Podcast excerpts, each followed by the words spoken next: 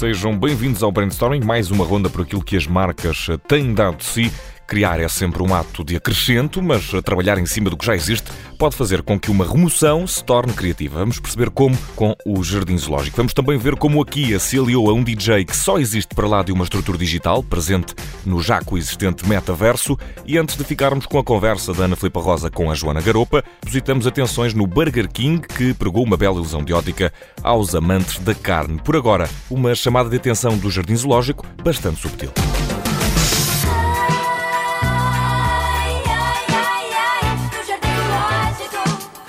Criar é sempre um acrescento, mas trabalhar em cima do que já existe pode fazer com que uma remoção se torne criativa. Foi tirando qualquer coisa do logotipo que o Jardim Zoológico conseguiu fazer prevalecer uma mensagem e levar à questão onde se meteu o elefante.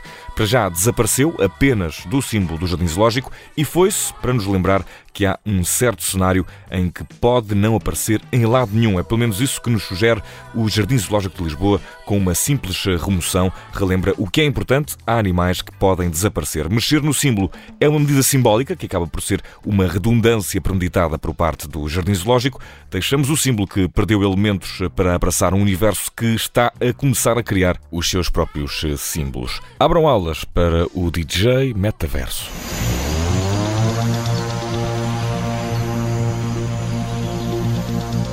Bem sabemos que o universo que vai para além do nosso está a ganhar cada vez mais espaço, as marcas vão se entusiasmando e a máquina anda de olho numa ideia de perfeição que vai para além do homem.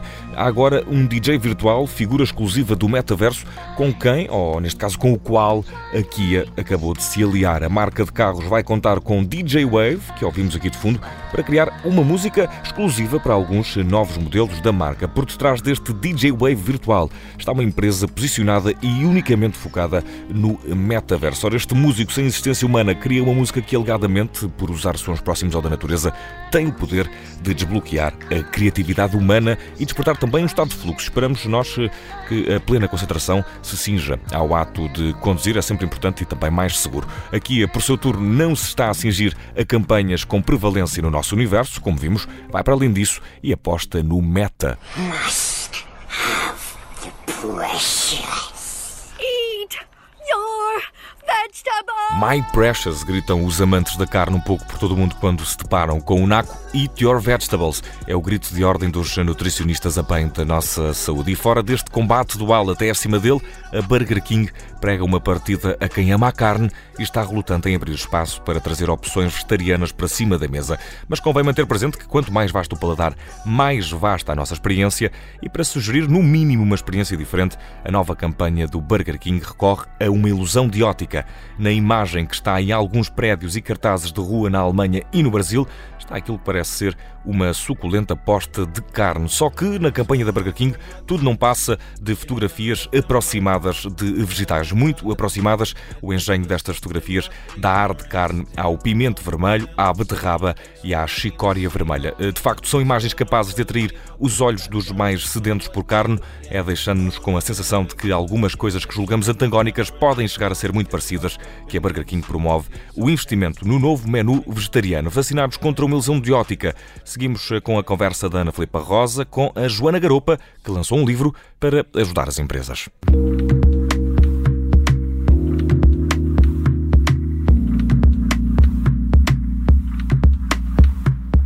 Brainstorming de hoje temos o prazer de receber a Joana Garopa. Acaba de lançar o livro Manual de Sobrevivência para o Mundo Corporativo. A Joana, que foi eleita Marketeer do ano em 2020. Joana, bem-vinda. Obrigada pela disponibilidade. Obrigada eu pelo convite.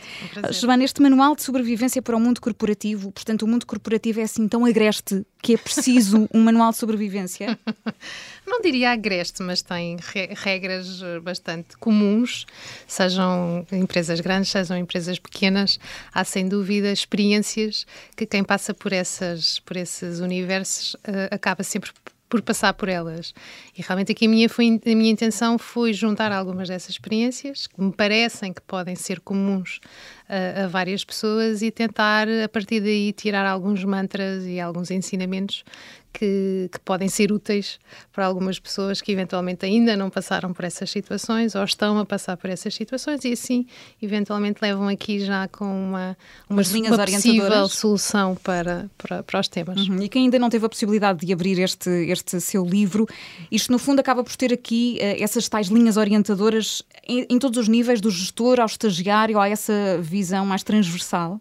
Sim, porque na realidade o livro retrata uh, e está feito em cima da minha experiência pessoal. Um, eu, eu, trabalhei muitos anos em agências de publicidade, portanto foi por onde eu comecei. Uh, e, um, e, depois passei assim para o um mundo corporativo, passei pelas telecomunicações, Sonaicom, Siemens, muitos anos, uhum. uh, perspectiva internacional da coisa, multinacional e nos últimos anos Galp, empresa, embora empresa internacional, mas de base uh, 100% portuguesa. E, um, e o que é facto é que o livro acaba, como vai retratando as minhas experiências ao longo desta minha vivência e, da minha, e, da, e desta, desta experiência profissional que fui tendo, uh, eu realmente acabo por mostrar desde os erros de rookie, portanto, desde que comecei, coisas que, foram, que me foram acontecendo e situações que me aconteceram claramente por ser verde e por estar ali no início da minha carreira.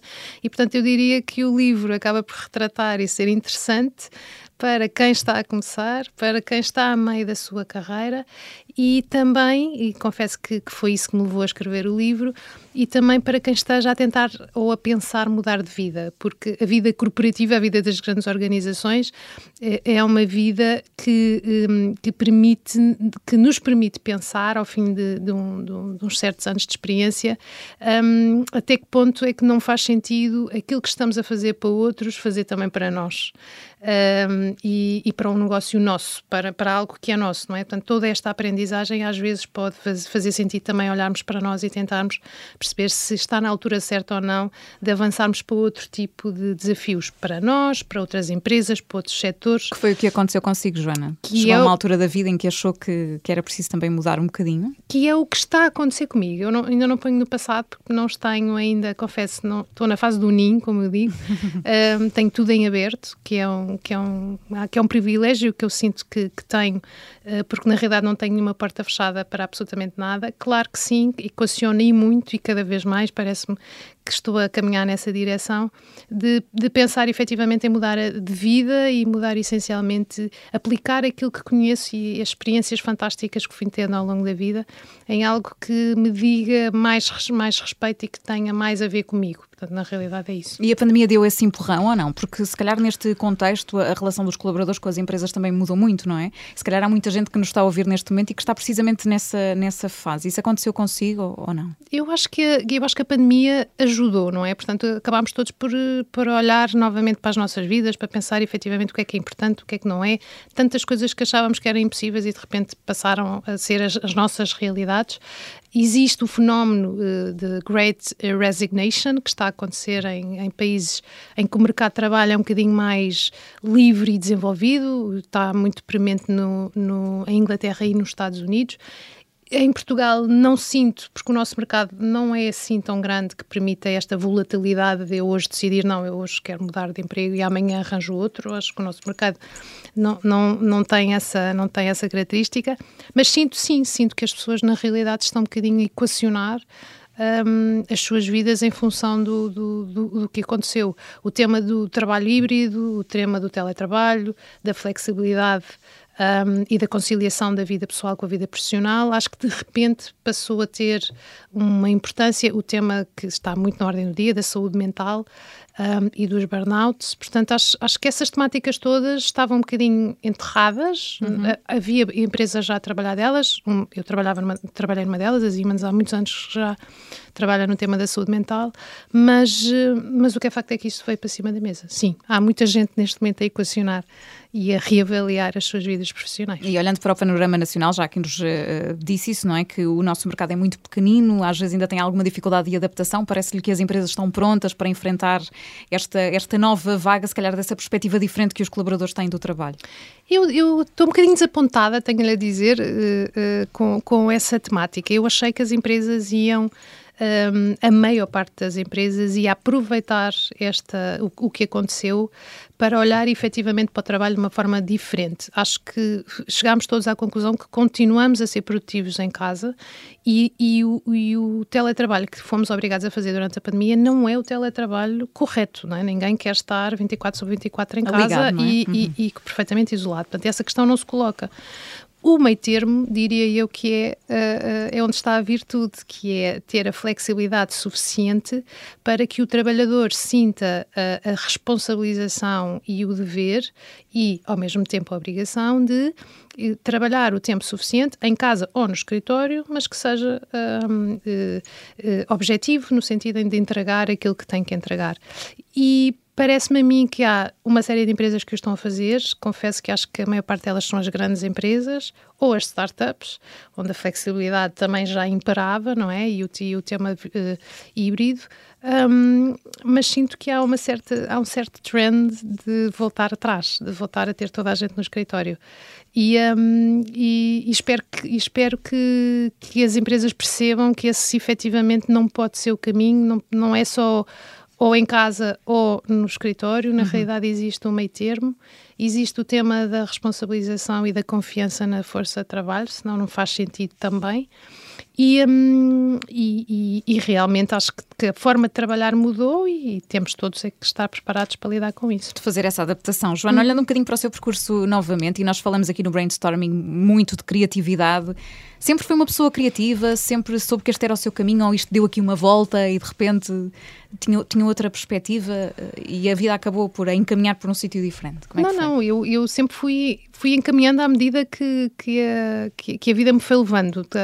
Sempre fui muito criativa, sempre adorei a área da publicidade. Confesso que hum, eu passei para as empresas porque achei que ter experiência do lado da empresa me ia valorizar quando quisesse voltar para o mundo da publicidade. Portanto, sempre que eu gostei foi comunicação e publicidade. Um, e, um, mas o que é facto é que depois o mundo das marcas é um mundo apaixonante. Uh, e o mundo das empresas tem os seus desafios, alguns deles eu falo no livro, mas tem os seus desafios que são bastante, um, uh, eh, como, é que eu, como é que eu ia dizer, desafiantes na, verdadeira acessão da palavra, portanto, uhum. um, e sempre gostei de escrever, por incrível que, que possa parecer. Um, acho que até me tinha esquecido quão eu gosto e me sinto à vontade no meio das letras e da, e da escrita. E acho que apanhei agora um bocadinho o embalo, já tenho uma ideia para um segundo livro, portanto acho que. Portanto, que é... a folha em branco não a assusta de todo. De todo, de todo, e sou muito. Uh, jornalista percebe, vai perceber o que estou a dizer e sou muito daquele género, é preciso quantos caracteres? É, são 50 ou 500 e para mim é-me igual. Uh, faço, faço bem na mesma. E, um, e, e, portanto, mas sim, isto para dizer que o, o, mundo da comunicação e o mundo da publicidade sempre foi o meu mundo, o mundo das marcas. Um, o marketing veio um bocadinho depois, portanto, eh, sempre fui mais, mais comunicação empresarial, das comunicações internas, os, o, o, tema do employer branding, a, a, comunicação corporativa. Trabalhei muitos anos numa Siemens, que é uma empresa muito, muito, muito, muito industrial, portanto, sempre uma componente bastante hum, de governmental affairs, de, de, com algum peso. Um, e, e, esta componente mais de marketing de produto e de serviços uhum. uh, veio mais tarde, mas claramente é uma área que também me, me agradou muitíssimo. Isto para dizer que, que hum, o mundo da comunicação e das ciências sociais, na realidade, é o meu mundo. Ah, isso tem alguma versatilidade, mas sinto-me feliz neste, neste ecossistema. É, é, um ecossistema que muda, é muito fervilhante, não é? Mudou uhum. muito também nos últimos 10 anos. Como é que perspectiva os próximos 10, Joana? Eu sei que esta pergunta é sempre um bocadinho ingrata, mas uh, olhando um bocadinho para o futuro, o que é que perspectiva nesta área? Eu acho que vai ser uma área que vai continuar a vingar, porque o mundo, como dizia bem, o mundo da criatividade é cada vez mais valorizado, não é? Num, num mundo em que nós sentimos que há uma série, uma série de fatores que são automáticos, onde a indiferenciação, nomeadamente nas máquinas e afins, torna uh, a vivência no, no, no, mundo empresarial muito mais difícil. Acho que neste mundo onde efetivamente a, a criatividade ainda faz, uh, ainda faz diferença, acho que, que, tem sempre pernas para andar. Tem vários desafios. Eu acho que o desafio hoje em dia do marketing e das marcas é que há muitos trends e muitas coisas novas a surgir a toda a hora. É os TikToks e agora é o Telegram e agora é o... e, e, e, e há que aprender a distinguir o trigo do joio sem deixar uh, passar o comboio, mas também não se pode entrar em todas as carruagens. Embarcar em todas as trends, não é? E, exatamente, uhum. e portanto acho que há esse desafio uh, constante que, que se vem a, a a empolar nos últimos anos. Acho que, que, quando eu acabei o curso, não interessa há quantos anos, mas ali nos anos 90, é, quase que havia a seção da pessoa tira o curso e, ok, acabei, agora vou trabalhar. Mas o que é facto é que há, um, há quer dizer, percebe-se então nesta área, acho que é em todas, mas nesta área do marketing e das, e, e das marcas, percebe-se que a pessoa não pode deixar passar. Uh, nenhum trend, tem que estar sempre em cima da crista da onda e muitas vezes sem perceber bem o que, o que se está a falar. Agora fala-se muito do metaverso o, do, o que é isto, onde é não é? Saiu, não é? Onde é que isso, onde, de onde é que isto onde apareceu? Apareceu do gaming, mas como é que é possível já haver quase um universo paralelo e, e até que ponto é que, é que devemos envolver ou não as marcas e as nossas empresas? Portanto, é claramente um, uma área que vai continuar a vingar, vai continuar a ser muito necessário. O tema da transparência hoje em dia também dentro das organizações, tendo em consideração que tudo se vê de dentro para fora, não é? Portanto, as próprias organizações têm que estar muito mais preparadas para poderem ser olhadas de fora de uma forma bastante transversal e, e, portanto, eu diria que a comunicação o marketing e, e, um, e, o mundo das marcas vai continuar a, a, vingar. Portanto, segundo volume do livro está garantido, não é? Porque o que, que nos foi adiantando também. Uh, portanto, não sei, eu, eu, tinha precisamente esta pergunta, se o segundo volume já estava na calha ou não. Portanto, já está, está é? pensado. Está, está pensado. só pensado, não está de todo ainda em projeto. Mas isto para lhe dizer que gostei muito da experiência, uh, demorei alguns meses a escrever o livro, mas gostei de todo o processo criativo que, que tive que fazer, das várias conversas das várias pessoas que tive que ir repescar na minha vida, eh, onde reencontrei pessoas fantásticas com quem tinha trabalhado e que já não via há anos. Portanto, foi todo um processo que gostei muito de o fazer e, um, e claramente tenho muita vontade de tornar a fazer uh, com este tema ou outros, portanto, não necessariamente com o mundo corporativo, quem sabe. Com e Joana, para acompanhar o seu trabalho, qual é a melhor forma para quem nos está a ouvir e tiver curiosidade? Através do LinkedIn, uh, Garopa, também o meu nome é fácil de, de, de seguir. Acho que é a forma mais, uh, mais objetiva de ir seguindo aquilo que estou a fazer, porque vou partilhando, sem dúvida, as novidades por aí. Este manual de sobrevivência para o mundo corporativo já está nas livrarias. A Joana Garopé, a autora, e foi a nossa convidada de hoje. Obrigada, Joana. Até à próxima. Obrigada, eu.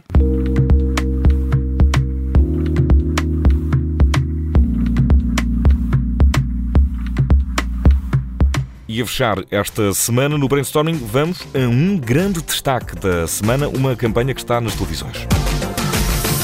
E o grande destaque desta semana do Brainstorming vai para a nova campanha da Auchan. É um momento criativo em que os publicitários lembraram a marca francesa de supermercados que às vezes os sacos de uma marca concorrente entram diretamente nas lojas desta superfície e transportam compras de eh, supermercados alheios, neste caso supermercados da Auchan. No vídeo em que uma cliente passeia num destes eh, supermercados, vai vendo sacos ao circular, cuja imagem está distorcida no anúncio, mas cujo conteúdo é bem explícito. São sacos quer do Pingo Doce, quer do continente. Depois de constatar que assim é, esta cliente dirige-se à caixa e exclama para quem lá trabalha que, quando é para poupar, todos vão lá parar. Parar onde?